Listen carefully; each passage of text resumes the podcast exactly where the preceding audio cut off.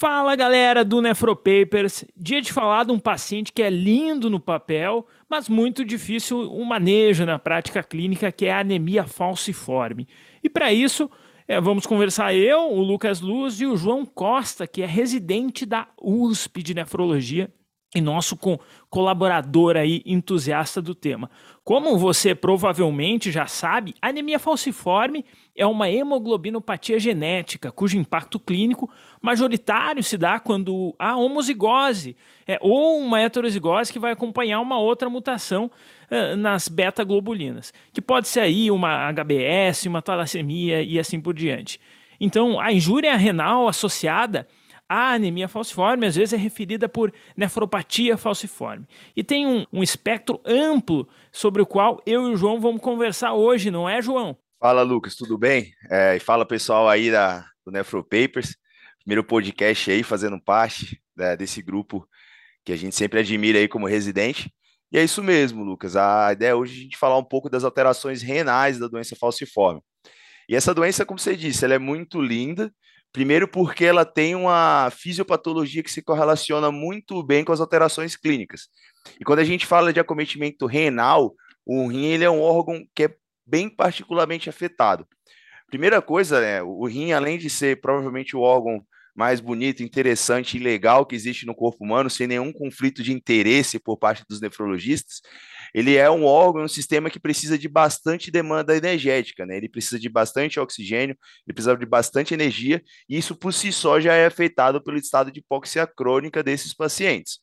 Além disso, é, o rim tem um microambiente, uma microvasculatura que facilita muito a polimerização da hemoglobina S. Né? Isso que a gente também precisa entender um pouco a respeito da doença. É interessante aí essa polimeriza a polimerização da, das hemoglobinas S, João, porque um dos principais medos é justamente esse aumento né, da viscosidade. E isso até é, altera o nível da, do alvo da hemoglobina nos dialíticos para entre 8 e 9 é, miligramas por decilitro, como tentativa de não obstruir até o fluxo no microambiente e causar uma alteração aí nessa homeostase que é própria aí do, do falcêmico. Pois é, Lucas, aqui existem uma série de recomendações especiais para esses pacientes. E quando a gente fala de fisiopatologia, a principal coisa que a gente tem é um paradoxo do fluxo, né? O que, é que seria isso, para a gente tentar explicar? Esses pacientes, ele tem um esquema microvascular é, muito importante. Primeiro porque a gente tem uma alta osmolaridade, principalmente quando a gente fala da vaza reta, é, que favorece a fossilização das hemácias, como a gente vinha falando, e ao mesmo tempo a gente tem um hiperfluxo macrohemodinâmico. Esse hiperfluxo ele não é particular do rim, ele acontece em vários órgãos e sistemas, mas ele acaba gerando, quando a gente fala de aparelho renal, uma sobrecarga glomerular com a hiperfiltração muito importante. Somado a isso, a gente tem episódios cíclicos de vasoconstricção, e aí que vão gerar as manifestações clássicas da doença, né? é, crise álgica, etc. É, isso acaba provocando também um estado de isquemia e reperfusão no rim. Você tem liberação de marcadores inflamatórios, você tem uma reação inflamatória local muito importante. Então, são esses três pilares que vão acabar, em última instância, levando as alterações renais e levando aos acometimentos da doença no rim. Inclusive, né, Lucas, a gente sabe que a alteração mais comum em clássica aí, a gente sempre aprende ah, no curso de medicina, na residência de clínica médica, é exostenúria. A exostenúria é uma incapacidade de concentração urinária e a gente sabe que essa mesma concentração ela é feita nos túbulos e principalmente nos túbulos que mais se aprofundam na medula renal. Ao mesmo tempo, é nessa região também que a gente tem uma maior osmolaridade, acidose e hipoxemia. Essa receita, esses três combinados, vão levar a uma maior predisposição à fossilização das hemácias e uma maior adesão ao endotélio. O resultado não pode ser outro senão um processo isquêmico que vai acabar acometendo os néfrons, principalmente os néfrons mais profundos, que são aqueles que são responsáveis é, em maior escala pela concentração urinária. Então a gente tem uma maior isquemia, maior necrose ali dos néfrons mais medulares, isso vai acabar fazendo com que a gente tenha uma dificuldade de concentrar a urina. Principalmente quando a gente tem processo de privação de água. E aí, privação de água que acontece também no período noturno. Então, não é estranho, por exemplo, que a gente veja uma osmolaridade urinária no paciente falcêmico durante o sono de 411, 400 miliosmóis, quando você tem 900, um pouco mais nos indivíduos sadios. Isso explica, inclusive, a alteração clássica aí, que é a enurese noturna. O indivíduo não bebe água durante o sono, não consegue concentrar a urina, acaba aumentando a quantidade de urina produzida durante o sono e perdendo, né, tendo um grau de incontinência durante o sono.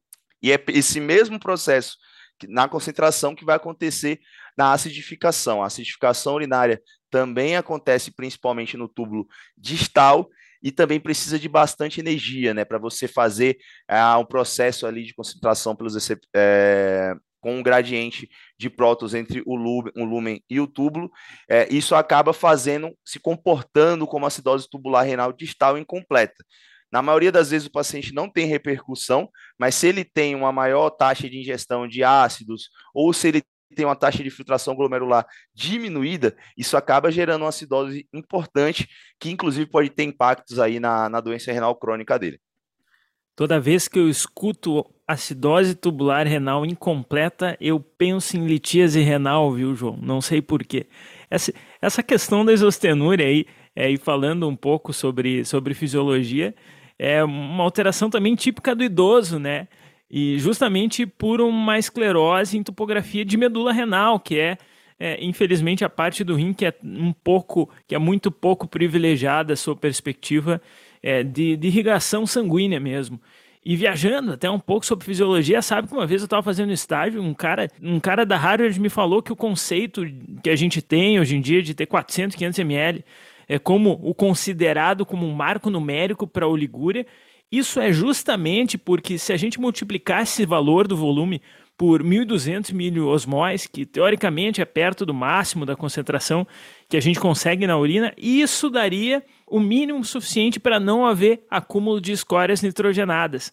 É, então, é, de 400, 500 ml para baixo é acúmulo certo da ureia. Isso em condições normais no adulto médio é que consegue concentrar a urina. É, mas me conta um pouco mais aí sobre essas consequências aí dessa hipoperfusão tubular? Pois é, Lucas, é, essa região específica né, do, dos túbulos e da medula, ela acaba sendo muito acometida. Principalmente a região que a gente conhece como papila renal, né? Papila renal aí, lembrando, até para o pessoal que ainda está na graduação, está na clínica médica, esse conceito de papila renal é a região mais interna das pirâmides, né? E que serve meio que como confluência dos túbulos coletores, essa região ela é muito acometida. Exatamente por ser mais profunda, por ter mais, mais hipóxia, osmolaridade maior, como a gente já comentou, isso acaba levando à famosa necrose de papila, né? Necrose de papila que vai se expressar geralmente com um quadro de hematúria, que, Lucas, no paciente com anemia falciforme e rim, hematúria é muito importante, né? Quais as manifestações que a gente tem assim? E aí então vamos entrar nas manifestações clínicas que não tem como fugir realmente no paciente falcêmico da hematúria. A hematúria ela é na verdade uma via final de vários distúrbios e obviamente temos que lembrar da necrose de papila porque é clássico, mas tem também o infarto renal. O infarto renal que pode ser suspeitado por um ultrassom, mas o fato é que o diagnóstico aí ele vai ser é melhor dado através de uma tomografia. A tomografia que tem um achado de uma imagem em cunha. É, nesse caso, né, nessa apresentação é, do, do infarto renal, a náusea, o vômito e a hipertensão são sintomas que podem nos ajudar, podem nos dar até uma pista aí sobre esse diagnóstico. Quando a gente não tem nenhuma outra causa é, e tiver anemia, tiver hematúria persistente, e claro que vale a pena lembrar das causas clássicas, a litíase, que já vai estar associada aí a acidose e trauma de bexiga e IgA e todas as outras causas clássicas de hematúria. Quando no, nós não encontramos mais nada, nós temos que ir atrás de uma neoplasia específica, que é o carcinoma medular renal, que é uma das complicações aí mais temidas é, do falcêmico, responde a cisplatina. Quando a hematúria é macroscópica, a sugestão é dar um aporte hídrico maior. Né?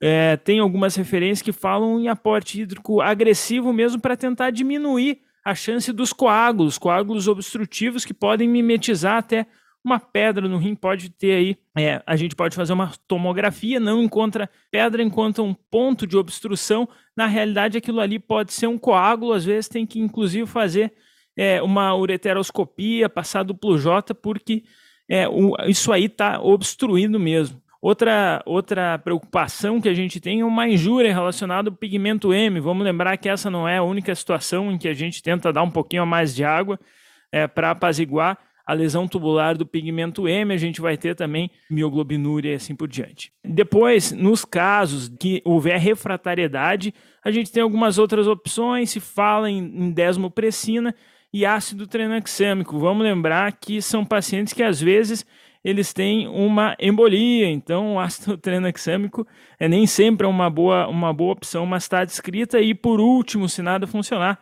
sempre tem a chance de embolizar. Isso são estratégias nos casos refratários de hematúria.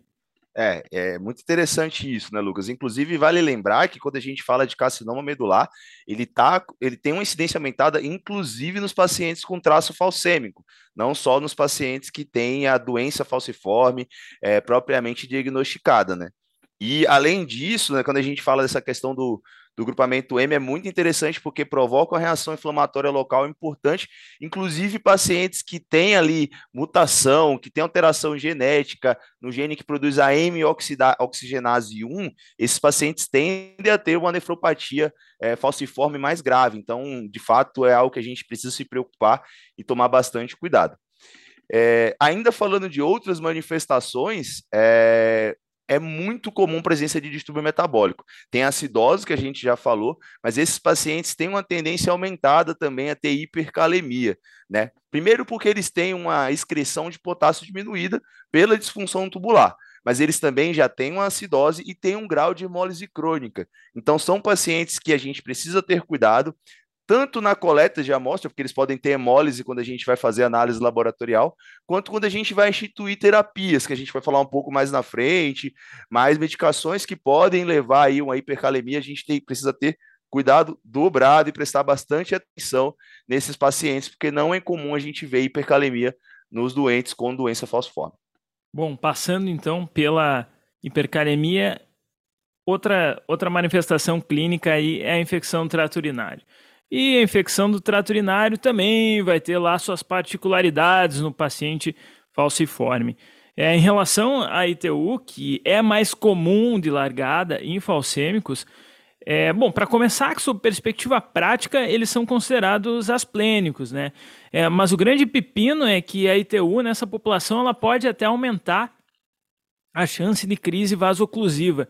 Então, é, na hora da cobertura dos antibióticos, não vamos esquecer então dos famosos germes encapsulados aí é, na cobertura é, de uma possível infecção do trato urinário. Depois a gente vai ter, claro, a injúria renal aguda. Não é também exatamente uma surpresa que em pacientes com uma reserva renal diminuída e com túbulo e um interstício que seguidamente é lesado, aí haja episódios de lesão renal aguda. E entre as causas que podem deflagrar é, essas crises aí, vai ter a desidratação. Lembrar que esses pacientes, então, são isostenúricos, então eles são mais propensos à desidratação. Trombose veia renal, infecção trato urinário, nefrotóxicos e também a pós-renal por coágulos. Embora, sim, esses episódios de, de injúria renal aguda é, seguindo aí as novas diretrizes e nomenclaturas aí da Sociedade Brasileira de Nefrologia. Essas injúrias isoladas, elas têm um bom prognóstico. É, os episódios em sequência, eles tendem também a cursar com um declínio da função renal. É, se, o, se o paciente falcêmico fosse é, viver 200 anos, o que se espera é que todos entrariam em diálise aí, né, João? Pois é, Lucas. A gente sabe que essas alterações que a gente vem descrevendo, elas acontecem, mas o desfecho final geralmente é uma doença renal crônica. Como a gente tinha dito lá na fisiopatologia, e por isso que é tão legal estudar doença falciforme, é, você tem um aumento do fluxo plasmático efetivo no rim. É, isso acaba levando a um aumento da taxa de filtração glomerular. É, tem estudo mostrando aí com uma taxa filtrada, é, uma taxa medida acima de 110 aí com DTPA, Inclusive, bem rapidamente, a gente precisa ter cuidado quando a gente vai estimar a taxa de filtração glomerular, porque inclusive tem algumas coortes, tem uma coorte americana aí bem famosa, que mostra que as fórmulas que a gente usa geralmente vão superestimar a taxa de filtração glomerular no paciente, principalmente mais jovem, né, nas criancinhas. É, parece que o MDRD tem pior desempenho nessa população e o CKD-EP parece ser a melhor fórmula, apesar de continuar superestimando, né? Principalmente se a gente utilizar sem fator etnia. Parece que é CKD-EP, sem fator etnia, conforme a atualização de 2021, parece ter o melhor rendimento. Mas a grande questão questão desse fluxo aumentado, Lucas, é que a gente começa a desenvolver uma hipertrofia glomerular importante, a gente tem lesão podocitária, e lesão podocitária levando a albuminúria e até mesmo a um quadro de GESF, é, e isso a longo prazo vai levando a diminuição contínua da taxa de filtração. Tanto é que a tendência é você sair de um paciente que tem uma taxa de filtração aumentada para um paciente com a taxa normal em relação à idade, e a longo prazo a tendência é você ter uma diminuição progressiva e contínua é, da filtração glomerular a longo prazo. E é por esse mesmo motivo, Lucas, que é fundamental detectar a albuminúria nesses pacientes. A recomendação formal é começar a screening anual nos pacientes aos 10 anos de idade, então, se chega ali para os nefropediatras, chega para um, um médico de família, chega aí até para a gente, a gente precisa acompanhar esses pacientes anualmente, é, nem que seja com a relação aí de albuminúria barra creatinúria de amostra isolada. Inclusive, tem indicação de começar a tratar se eu tenho uma proteinúria persistente acima de 500 miligramas por grama, ou até mesmo, se você quiser ser mais é, exigente se você tem uma albuminúria sobre creatinúria acima de 100 mg por grama. Existem autores que já recomendam começar tratamento. E o tratamento geralmente é feito com bloqueio do sistema renina-angiotensina-aldosterona, né? É, seja com IECA, seja com bloqueador de receptor de angiotensina, é, e parece, inclusive, ter papel nesses pacientes, tanto para controlar a proteinúria, como alguns estudos experimentais ali em, em ratinhos mostram que você diminui também fibrose a longo prazo, né? Além de obviamente, manter todos os tratamentos aí do paciente com doença renal crônica, né? Controlar a ingesta de proteína, tratar a doença mineral e óssea, controle pressórico, controle pressóricos que nesses pacientes é bastante difícil, porque eles tendem a ter mais hipertensão a longo prazo, até pela isquemia, eles têm aumento de receptor de VEGF e endotelina 1. Então, são pacientes que tendem a ter mais hipertensão. Então, a gente tem que tratar a hipertensão de maneira bastante adequada. Cuidado com hipercalemia, aquilo que a gente já falou. E um detalhe, né? Cuidado com exposição a anti-inflamatórios. Porque, inclusive, é muito comum, chega no pronto-socorro, a gente dá cetoprofeno, chega no pronto-socorro, a gente dá cetoprofeno, mas tem estudos mostrando que muitas vezes esses pacientes mantêm uma taxa de filtração glomerular por é, vasodilatação, né, com liberação de espécies ativas de oxigênio e tudo mais, e às vezes esses pacientes acabam tendo uma taxa de filtração glomerular importante, porque a gente está abusando de ARN, né, então cuidado aí com cetoprofeno de pronto-socorro e com anti-inflamatório aí no ambulatório, porque a gente pode acabar tendo um resultado muito ruim, né? O anti-inflamatório, o famoso terror do nefrologista. É, não é o primeiro podcast que eu escuto o nefrologista reclamar do anti-inflamatório e nem vai ser o único, né, João? E até porque se ele tomar muito, muito anti-inflamatório, ele vai acabar na diálise, que é o nosso próximo, nosso próximo tópico aí. E uma vez que ele está com insuficiência renal, então a gente vai ter que definir qual é o tipo da terapia e não tem uma recomendação assim específica, peritoneal ou hemodiálise, e a gente tem que, assim como todos os outros pacientes, dar uma a palavra é aquela palavra que está na moda, né? Que a gente tem que personalizar o tratamento do paciente e a gente tem prós e contras. O pró da, um pró da peritoneal seria é uma menor perda de sangue, até para os kits. É um paciente que não tem uma produção de sangue muito boa, então. E um contra seria o fato do paciente estar tá mais suscetível à peritonite, até por encapsulados, né? Vamos lembrar que esse cara aí ele acaba sendo um imunossupresso. E um, e um pró da hemodiálise é que o mesmo acesso que a gente usa aí para diálise a gente pode usar para aquelas transfusões nos pacientes que necessitam de transfusões.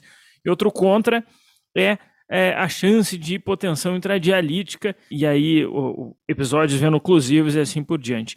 Também lembrar que a hemodiálise ela acaba sendo um fator de risco para a hipertensão pulmonar, que é um baita de um problema na anemia falciforme. E depois a outra opção que a gente vai ter vai ser o transplante. E assim como na maioria dos casos, na maioria das etiologias é, de doença renal crônica que levam é, para terapia renal substitutiva, o transplante é quem melhor traz sobrevida na população nesse caso. E, entretanto, não é surpreendente que é, tenha uma dificuldade, até por questão imunológica, dado que esses pacientes falciformes eles costumam a ser, infelizmente, politransfundidos, então eles têm um painel bastante alto, aliás.